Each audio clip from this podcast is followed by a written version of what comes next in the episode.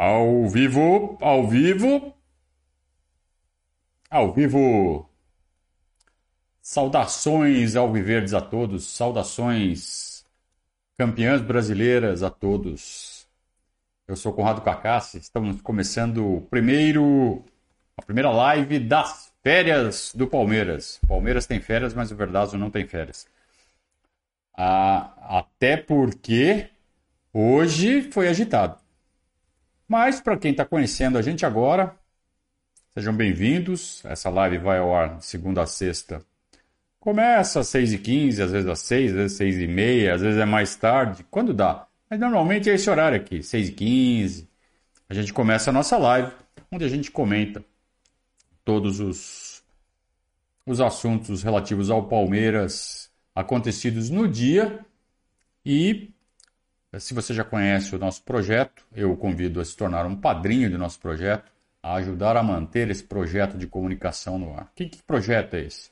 É um projeto onde nós abordamos as notícias do Palmeiras, a história do Palmeiras, o dia a dia do Palmeiras, os jogos do Palmeiras, com um viés palmeirense, sem esconder de ninguém, é, e respeitando a torcida ao máximo, ou seja, sem brincar com especulação, sem ficar jogando com a sua curiosidade, com a sua ansiedade. Aqui a gente não fala esse tipo de bobagem, a gente só fala de coisas concretas. É... E também, obviamente, a gente não diminui as coisas relativas ao Palmeiras. Aqui a gente não faz, a gente não permite, a gente repudia uh, ataques gratuitos a jogadores, técnicos, dirigentes, tudo do Palmeiras. Nada pode ser atacado aqui gratuitamente. É, e sempre que houver que tiver que ser feita uma crítica, ela será feita. Haverá críticas, mas com argumentação e com respeito. Sempre. Isso sempre. Tá? Então, é, se você gosta de especulação, se você gosta de é, ver gente no microfone xingando o jogador do Palmeiras, xingando o técnico do Palmeiras, aqui não é o seu lugar. O lugar aqui é de quem gosta de ver o Palmeiras sempre sendo respeitado, elogiado, criticado, mas sempre é, com a camisa do Palmeiras por cima. Então, quando a gente falar mal de outros clubes, pode ter certeza, porque tem uma camisa palmeirense aqui. A gente não esconde nada. Tá? Ao contrário do que muitas vezes acontece nos grandes veículos de mídia, do mainstream. Então, isso a gente não vai tolerar por aqui. Ok? Muito bem, muito obrigado a todos pela presença. Você que está aí no chat, muito boa tarde ou boa noite. Uh, deixe seu like, né? Para a gente já começar bem aqui a nossa, nossa live desta segunda-feira. Uh, uma segunda-feira pós-despedida, né? O Palmeiras se despediu da temporada e do ano de 2022 com uma derrota para o Internacional. Placar feio, embora o jogo não tenha sido de, por, um, por, completo um jogo muito feio, é, o Palmeiras fez um primeiro tempo horroroso. O primeiro tempo do Palmeiras foi os piores do ano, né? Aí no segundo tempo voltou jogando bola, mas não foi suficiente. Poderia ter buscado o empate, não teve sorte nas finalizações, o goleiro deles foi bem e acabou tomando mais um. Então 3 a 0 não reflete o que foi o jogo mas não dá para dizer que foi injusto. O Inter foi lá e meteu três dentro, acabou. E o Palmeiras não meteu nenhuma. Então, não foi roubado, né? Não teve erro do juiz. Pelo menos eu não achei. Vocês viram algum erro do Bruno Arleu? Eu não vi. Mas se vocês viram também, podem falar. É, e a, a tônica do Abel na entrevista após o jogo foi a defesa dos jogadores a todo custo. Jogaram mal? Jogaram mal. É, vou cobrar esses caras por esse jogo? Não tenho coragem. Ele mesmo falou isso. Não tenho coragem de cobrar eles pelo que fizeram hoje. Primeiro, porque eu sei o que eles comemoraram entre quarta-feira e, e sábado. E com toda razão. Então, deixa. Não mudou a cotação do dólar por causa da derrota de ontem. Ah, mas não foi campeão no segundo turno. Ah, mas não foi o melhor mandante do campeonato. Ah, tudo bem, ia ser legal se tivesse chegado a essas marcas, mas perdeu a invencibilidade. Ah, sabe? Deixa os caras, tá? Eu acho que eles merecem, nós merecemos. Dava para ter conseguido um resultado melhor hoje? Dava, dava. Mas alguém aqui perdeu o sono por causa dessa derrota? Alguém aqui abriu o olho hoje cedo e falou assim: puta, tomamos de 3 a 0. Se você fez isso, amiguinho, procure ajuda, que não é para tanto, tá? Então o Abel foi muito humano ao compreender essas situações extra-campo. Eu acompanho, eu pessoalmente acompanho essa essa decisão do Abel, aprovo. Em nome de quem eu aprovo? Meu nome, minha opinião. Você pode discordar quando você quiser. É, eu acho que tá ok. Tá? Então, uh, acho que não tem motivo para. Acho, minha opinião, não tem motivo para começar com nhenhenhé na rede social. Até porque tem coisas mais graves acontecendo. É, hoje, é, por volta do, do meio-dia, no horário do almoço, 11 horas meio-dia, não sei exatamente, não lembro. Foi meio-dia. É, a presidente do Palmeiras, Leila Pereira, concedeu uma entrevista coletiva. Eu devia ter colocado a foto do Abel aqui, não coloquei. Então vou colocar da Leila aqui. A foto do Abel, só para vocês não falarem que é, não pode a foto do Abel. Tá bom, tá aqui a foto do Abel, que eu tinha que ter colocado enquanto eu falei do Abel, mas eu esqueci. Então agora eu vou colocar a foto da Leila, tá? Então tá aqui a foto da Leila. A Leila Pereira concedeu uma entrevista coletiva sem um tema específico, então reuniu-se ali os setoristas do Palmeiras que fizeram perguntas livremente. Livremente, entre aspas, né? Porque a gente sabe que um ou outro ali faz a perguntinha que é encomendada. Mas admito para vocês que eu achei a maioria das perguntas hoje muito boa. Muito boas. Né? A, maioria, a maioria foi muito boa. Pode ser singular. É, perguntas que tiraram a presidente da zona de conforto e sem perder o respeito. E é isso que a gente espera da imprensa, sem perder o respeito, com perguntas relevantes, com perguntas que a torcida gostaria de poder fazer. Esse é o papel da imprensa. Quando a imprensa faz esse papel bonitinho, a gente não tem por que rivalizar. Eu não sou inimigo da imprensa, nós não somos inimigos da imprensa. Nós somos inimigos, podem considerar-nos inimigos, os maus jornalistas aqueles que usam o Palmeiras para fazer moral com o editor, aqueles que pisam em cima do Palmeiras, da instituição, do, sabe, dos símbolos do Palmeiras, que perdem o respeito pelo Palmeiras. Esses a gente realmente, eu não tenho respeito por essas pessoas e se quiserem me considerar inimigo, pode considerar. Eu sou inimigo de vocês. Quem é inimigo do Palmeiras é meu inimigo. Agora, se fizerem um papel como fizeram hoje nessa coletiva, perfeito. Né? Perguntas é, coerentes, perguntas pertinentes e apertaram a presidente sem perder o respeito.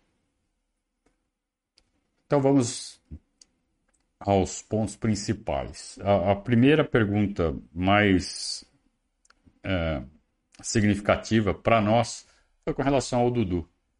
Afinal de contas, o que é que falta para o Dudu renovar o contrato com o Palmeiras? Só falta assinar, segundo a presidente. A Leila Pereira falou que está tudo acertado e que só falta assinar. E por que, que não assinou? Porque tem uma série de assinaturas que tem que ser feita. Não é só a presidente que assina o contrato. Então ele roda de mãos em mãos até, né? Todo mundo que tem que assinar, vice, diretor de futebol, tem todo um processo ali até chegar nela. Ela é a última a assinar, por isso não chegou nela ainda. Então o processo de assinatura que está demorando.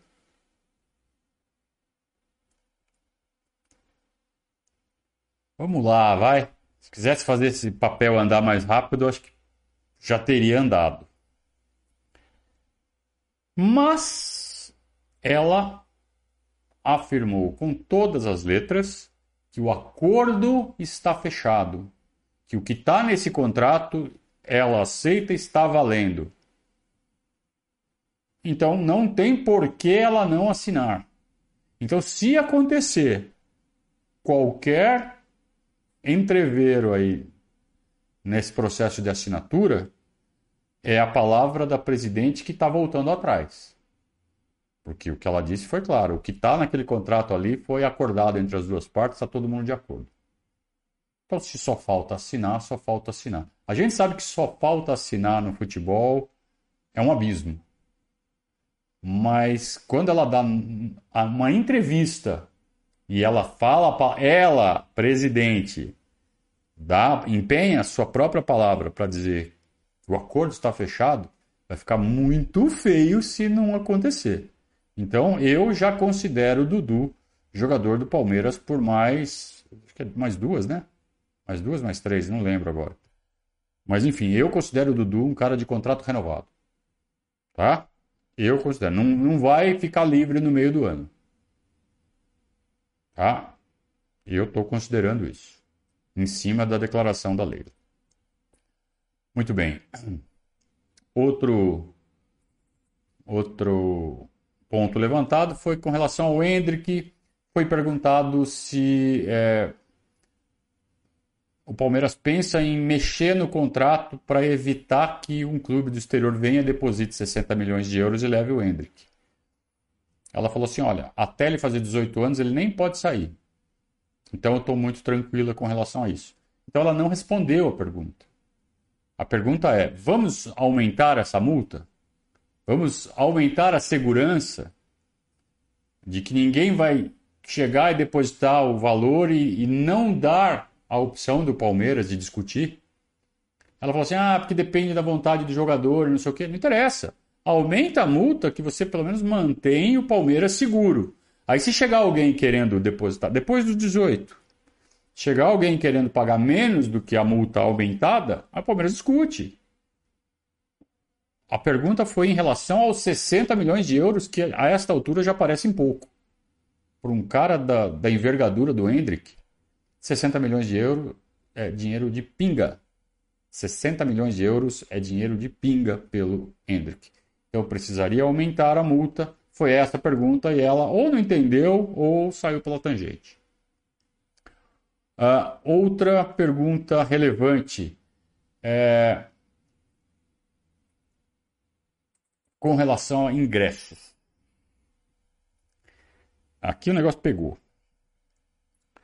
Um, dos repórteres, que eu não sei qual é, diz que é, está fazendo uma série de reportagens a respeito do, da aquisição de ingressos.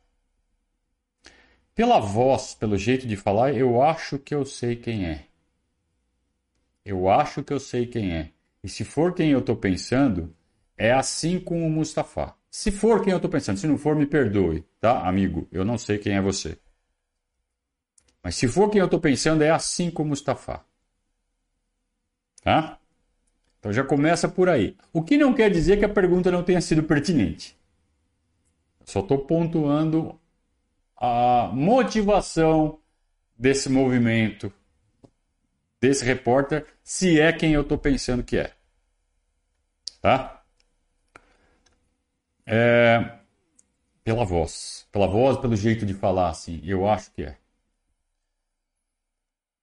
É esse repórter, então, perguntou para Leila é, sobre os supostos casos de cambismo e mencionou que entre essas entrevistas que andou fazendo com torcedores para apurar as dificuldades de comprar ingressos, é que o presidente da TUP, o Marcelo da TUP, todo mundo conhece o Marcelo da TUP. Então não é um torcedor qualquer, não é o Conrado do Verdade, é o Marcelo da TUP. É, afirmou, cravou, categoricamente que. Desculpe. O vice-presidente do Palmeiras, Paulo Bozzi, é, tem um esquema de distribuição de links, então, através dele, determinados privilegiados têm acesso a links que eles passam na frente de todos os torcedores comuns na hora de comprar os ingressos.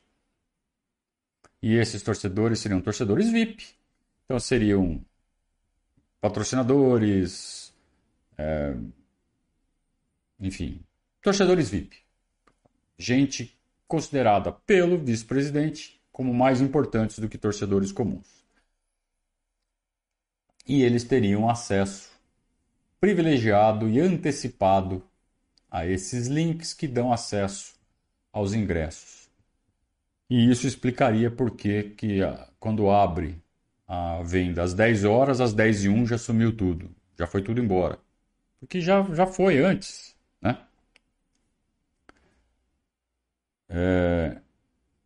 E ela ainda ela, ela justificou é, essa escassez de ingressos nos últimos jogos. Ah, por causa do palco, a gente já perdeu 10 mil.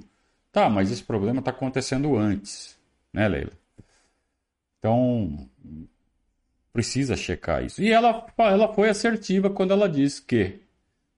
É, agora pode usar a palavra assertiva, é exatamente isso. Ela foi assertiva quando ela disse: olha, estamos agindo, é, já está assinado o contrato com uma empresa que vai é, é, controlar o acesso através de reconhecimento facial. E agora não, agora não vai ter como ter esse tipo de coisa. Né? Você vai ter catalogado por reconhecimento facial todo mundo que entrou no jogo do Palmeiras. Claro que existe aí a Lei Geral de Proteção de Dados, que você não pode divulgar e tal, mas se tiver alguma investigação, pelo menos num nível restrito ali, você tem condição de saber quem entrou e quem não entrou no jogo do Palmeiras, quem conseguiu ingresso, quem não conseguiu e por que conseguiu. Então, isso, isso foi uma boa resposta. Ela deu a solução. Agora, ela é, negou que esteja havendo favorecimento. Ela alegou desconhecimento. Ela falou assim: não sei de nada disso. o repórter falou assim: ó, o Marcelo da TUP me garantiu e, e tem aqui evidências que tem tal, tal. A Leila falou assim: não tem não. Isso aí pode ser fake news. Falar, qualquer um fala, né? Na cabeça dela. E eu acho que na de todo mundo. Então, os próximos capítulos dessa história é, estão entre os dois. Leila e Marcelo da Tupi. E a Leila trucou. Então agora o Marcelo da Tupi tem a palavra para responder a Leila e dizer: Leila, você falou que eu estou mentindo? Tá aqui. E mostrar o que tem. Então, se ele tem a prova, ele vai apresentar. Se ele não tem, vai ficar exposto dessa maneira, como alguém que levantou uma suspeita e não provou. Então, nós vamos acompanhar com muito interesse esse o desenrolar desse caso, porque é de interesse geral da torcida do Palmeiras. Se o Marcelo da TUP tem como provar o que ele falou, é muito grave e a presidente do Palmeiras tem que tomar providências. Vamos esperar as cenas dos próximos capítulos.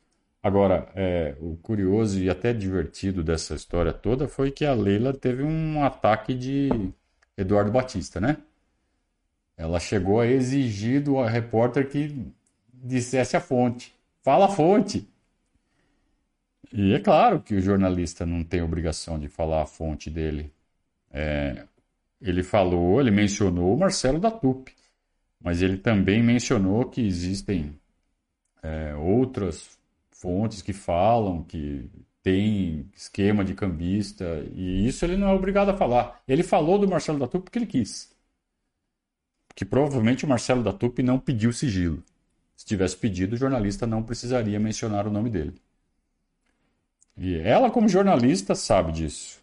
Engraçado que ela até falou: Eu sou jornalista e você é um irresponsável de falar isso. Não, não é irresponsável. Ele fez uma pergunta.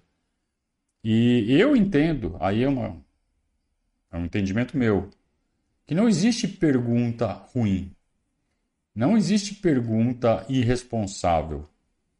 Se a pergunta é idiota, se a pergunta é maldosa, o perguntado, se ele se a verdade está a favor do perguntado, o perguntado usa a verdade para desqualificar o perguntador. Não a autoridade, não a carteirinha. Pode dar uma carteirada. Pô, sou presidente do Palmeiras, você está sendo irresponsável. Não tá, ele fez uma pergunta e deu a fonte, inclusive. É, então, bastaria a ela falar assim: não, isso é mentira, ou desconheço, vou apurar. A melhor resposta que eu entendo que a Leila poderia e deveria ter dado é: muito bom você estar tá me trazendo isso. Vou apurar. Se for verdade, tomarei providências. Porque ela não tem obrigação de saber tudo o que está acontecendo. Principalmente que esquema de ingresso, que sempre houve no Palmeiras, por muito tempo houve, depois parou, depois voltou. É, não é feito assim, né? Todo mundo sabe. Provavelmente é feito escondido. Então, se está chegando uma denúncia de, nela, ela tem que agradecer quem está fazendo a denúncia e investigar. E não já sair negando. Ah, não sabe, pode ser verdade. Eu acho que deveria ter sido esse o papel da presidente do Palmeiras. Ela já preferiu negar. Se aparecer essas provas, vai ficar feio. Aí ela, aí ela vai ter mais trabalho para limpar essa sujeira. Esperamos que não aconteça nada, que não aconteça nada não, que não haja nada, que seja só uma confusão, um mal entendido, de verdade, porque uma coisa é vazar, depois varre para baixo do tapete e fala que foi um mal entendido, sabe? Também tem isso. O que a gente espera é que realmente não tenha acontecido nada disso e que seja simplesmente uma incompetência do sistema e que o reconhecimento facial resolva tudo. É isso que a gente espera. Agora, se tiver sujeira, nada de varrer para baixo do tapete. Tem que punir os responsáveis. Punir, afastar e, se for o caso, responsabilizar criminalmente. Será que isso vai acontecer? Vocês estão rindo, né? Muito bem. Chatíssimo, né? Falar desse assunto. Muito chato, mas está acontecendo, então a gente não pode se furtar a mencionar.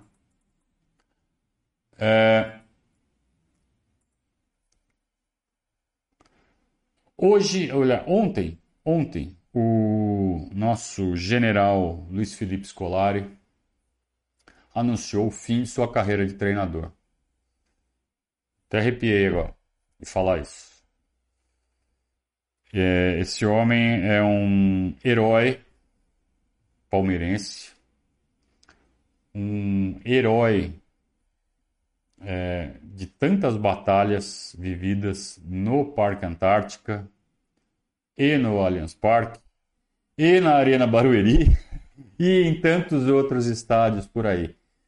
Com o Filipão a gente levantou título no Couto Pereira, a gente levantou título em São Januário, a gente levantou título no Morumbi. Só, só para começar né, a lista. Além, claro, do Palestra Itália, velho Palestra. É, com o Filipão, nós vivemos é, jornadas inesquecíveis partidas épicas e tivemos sensações de que nunca vamos nos esquecer enquanto palmeirenses. É, a sua maneira, o Abel tem o jeito dele, o Filipão tem o jeito dele. Hoje a gente está vibrando muito com a forma como o Abel está conduzindo o Palmeiras. Mas a gente não pode esquecer que o Filipão também fez isso conosco. É, ele, entre outras coisas, ele diz que tem que ter raiva desta porra de Corinthians. É, como se tivesse nascido e crescido na Pompeia. Ele que é gaúcho. Ele que tem sua carreira fincada na cidade de Caxias do Sul, que é uma cidade com forte ascendência italiana. Scolari. Filipão chegou ao Palmeiras em 97 como um inimigo. Mais ou menos como o Mano Menezes. Ele tinha o ódio da nossa torcida. Só que, ao mesmo tempo que a torcida. A, diferença do Filipão para o Mano é que a torcida do Palmeiras odiava o Filipão, mas também o admirava. O ódio era por ter sido o cara que tinha comandado o Grêmio em tantas vitórias sobre nós. Mas ele não tinha sido desrespeitoso com o Palmeiras, é, irônico, jocoso com o Palmeiras. Ao contrário, sempre mostrou respeito pelo Palmeiras. Ele teve umas tretas com o Vanderlei Luxemburgo, né? pessoais até, enquanto ele era técnico do Grêmio e o Luxo, técnico do Palmeiras. Mas com o Palmeiras ele nunca tinha faltado com respeito. Então havia esse misto. Parte da torcida odiava mesmo e não tinha muita admiração, não. Mas parte da torcida tinha esse sentimento misto em relação ao, ao Filipão. E ele chegou em 97, levou o time ao vice-campeonato brasileiro, só não foi campeão porque teve lá uma sacanagem do Eurico Miranda com a CBF, com a STJD, que permitiu que o Edmundo jogasse a segunda partida da final entre Vasco e Palmeiras, lá no Maracanã. Eu fui nesse jogo. E em 98 comandou né, aquela arrancada que começou com a conquista da Copa do Brasil, épica, depois Mercosul, e em 99, aquela campanha inesquecível da Libertadores. Ao mesmo tempo, teve a campanha da Copa do Brasil, que teve, entre outras partidas, aquela virada em cima do Flamengo, com dois gols do Euler no final, que só um time do Filipão é capaz de fazer. Quer dizer, depois o Abel falou que não é, é, O Abel nos mostrou que não é só um time do Filipão, né? Aliás, é por isso que o Abel está no mesmo panteão do Filipão porque esses caras conseguiram fazer o que conseguiram. Depois o Filipão volta ao Palmeiras em 2012 e consegue um título inacreditável na Copa do Brasil de 2012 com um time horroroso. Um time péssimo. O time era tão ruim que caiu para a segunda divisão. É, e o Filipão não conseguiu evitar isso.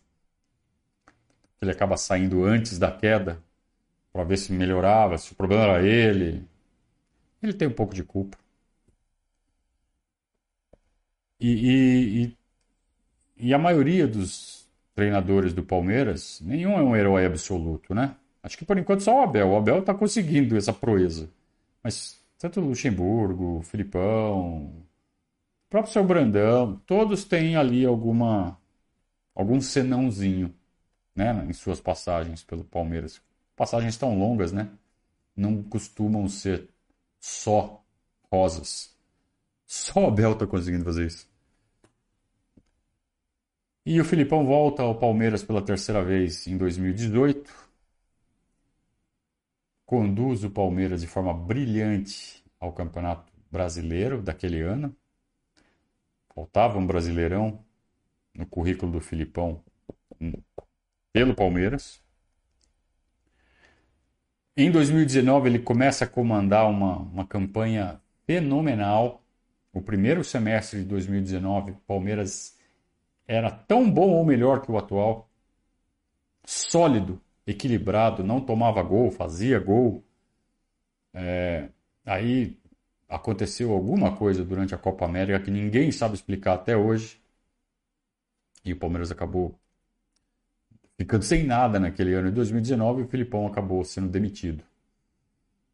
É, Para trazer o Mano Menezes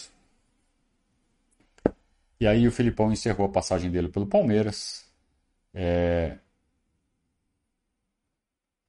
Os números falam por si, né? Todas as, as conquistas do Filipão pelo Palmeiras.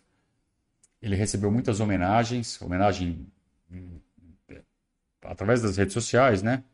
Palmeiras, a Confederação Portuguesa de Futebol, onde ele foi muito feliz também, logo que saiu da seleção brasileira.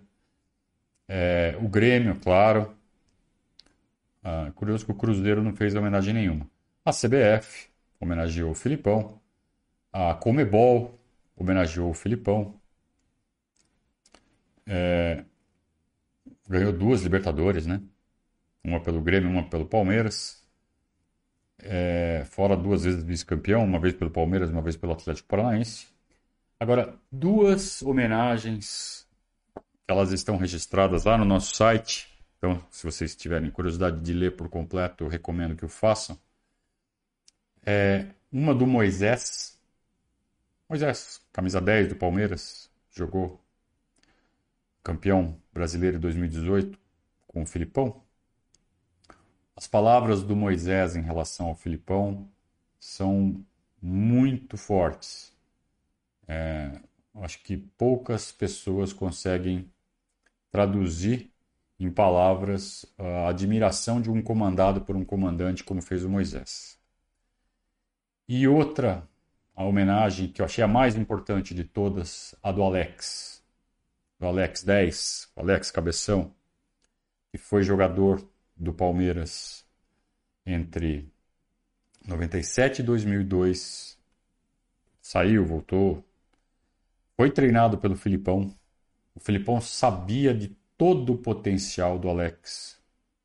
Na hora de convocar para a Copa de 2002, o Alex no auge, ele convocou o Ricardinho e deixou o Alex de fora.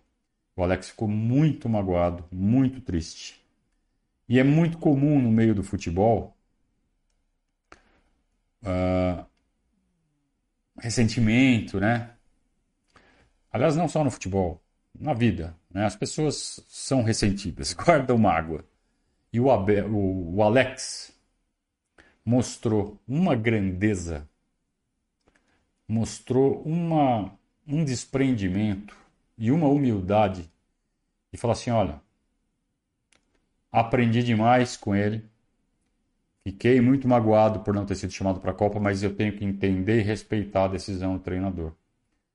E de tudo que ele podia falar do Filipão, ele só falou coisas boas. Mesmo tendo essa decepção enorme na carreira, ele nunca foi para uma Copa do Mundo. O Alex, o Zé Carlos Cocoricó foi. E o Alex nunca foi para uma Copa do Mundo. Por escolha do Filipão. Ele tinha todo o direito de odiar o Filipão e mostrou essa grandeza toda.